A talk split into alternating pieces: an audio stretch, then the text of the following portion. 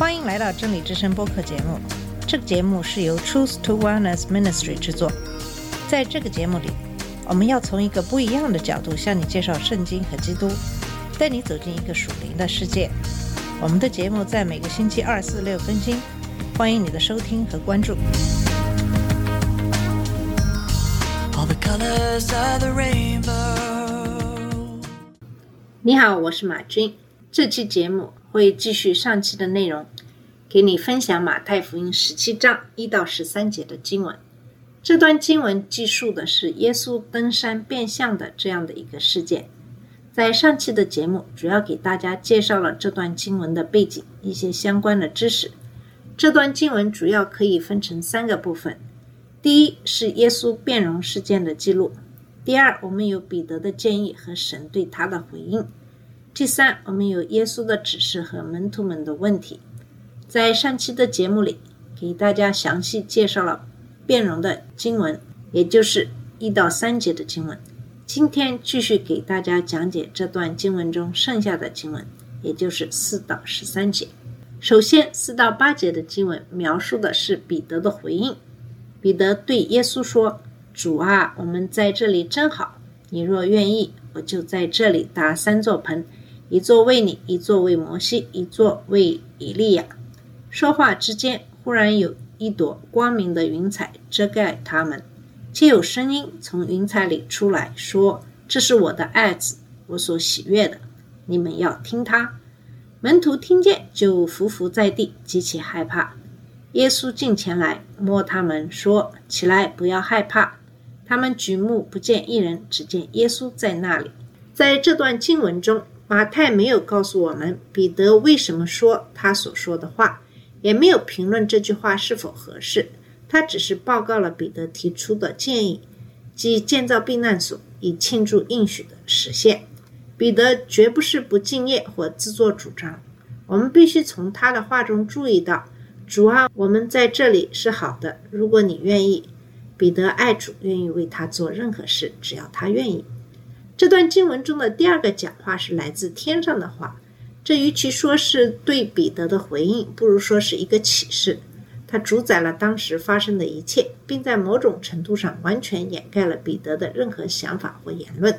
看到耶稣变身是一回事，他的衣服和他的外表比太阳还亮。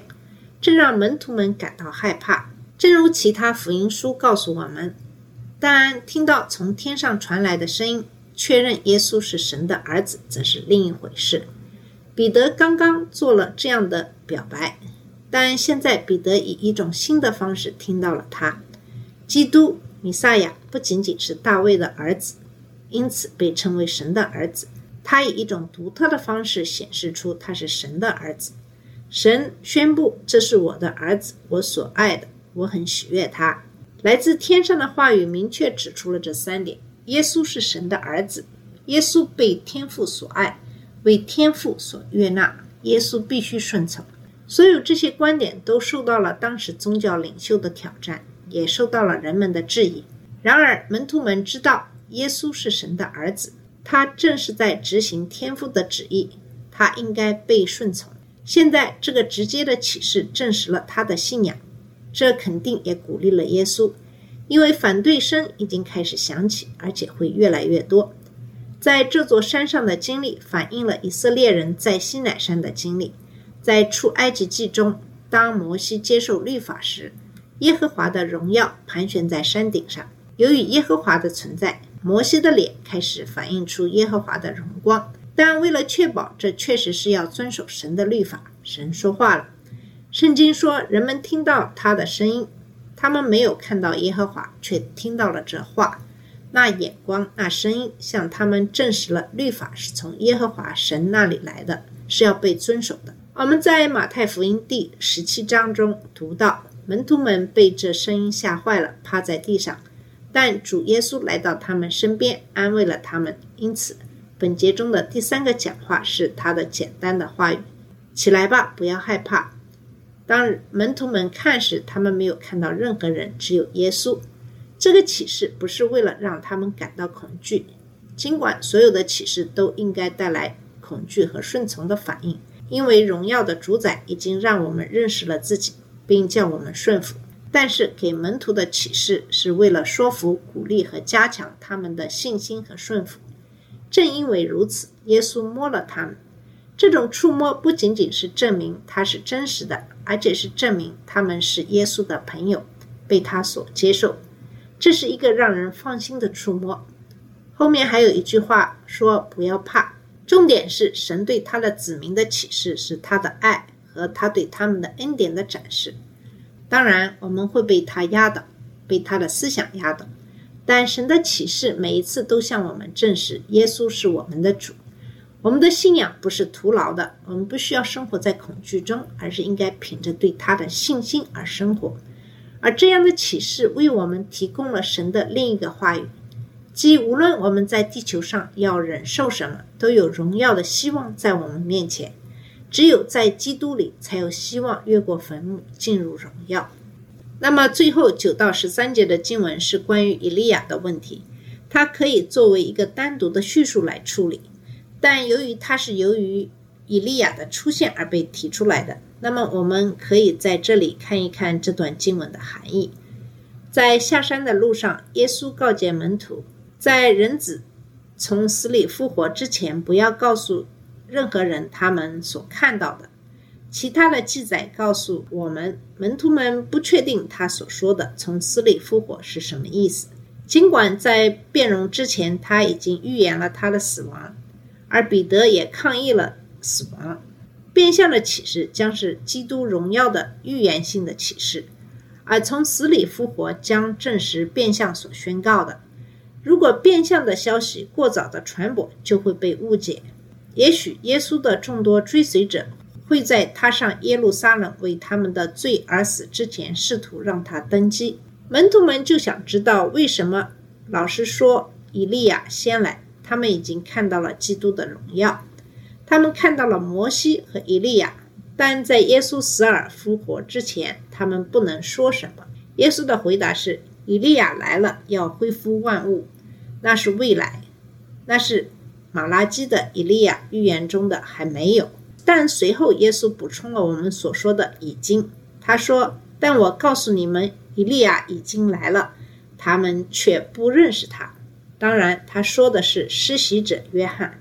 关于约翰的教导，绝不是教人重新投胎，主只是在说，约翰的到来是对以利亚应先来的预言的实现。但当时还没有到万事俱备的时候，约翰也没有扭转国家的局面，因为他被俘虏并被处死。关键是耶稣也会被抓获并被处死。耶稣是在告诉门徒们，在冠冕之前还有十字架，而约翰和耶稣都不得不在恶人的手中受苦。这里就不再讨论以利亚预言的所有的细节。这里用耶稣的话说，约翰的到来是为了实现以利亚的预言，但以利亚来了，恢复万物，还有更多的事情要在第二次来的时候应验。届时一切都将得到纠正，耶稣将在荣耀中显现。约翰在其福音书中的序言中写道：“道成了肉身，住在我们中间。我们见过他的荣光，就是那从父那里来、满有恩典和真理的独生子的荣光。”在其他事情中，约翰一定想到了这个事件。在这里，三个门徒看到了主耶稣的荣耀，所以他们知道他是来到世上的神子。他们对他的死亡和复活还不清楚。但之后他们会更充分地理解在山上这个启示的原因。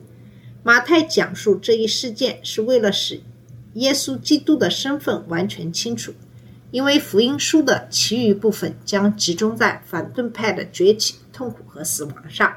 但变容揭示了他是荣耀的主，他所做的一切都是使天父高兴，他是应该被服从的人。荣耀的外表和来自天堂的声音，在门徒心中没有留下任何的疑问。关于这段经文，首先，变容本身指导了我们了解耶稣的真实性质，但它也让我们看到了尚未发生的事情，不仅是他在天上出现，还有我们的荣耀。这就是为什么保罗在罗马书中关于改造的指示如此的重要。我们现在要在我们的灵性生活中开始改变。而神将在我们实际转化为荣耀的过程中完成这种改变。第二，启示要求我们做出反应。自然的本能是恐惧和敬拜，在他面前俯首称臣。但我们反应的实际延续是在神圣的指示下听从及服从耶稣。如果耶稣真的是荣耀的主，而不只是一个来自加利利的人，那么我们必须敬拜他，服从他。神给了我们启示，因为神爱我们，希望我们在荣耀中与他同在。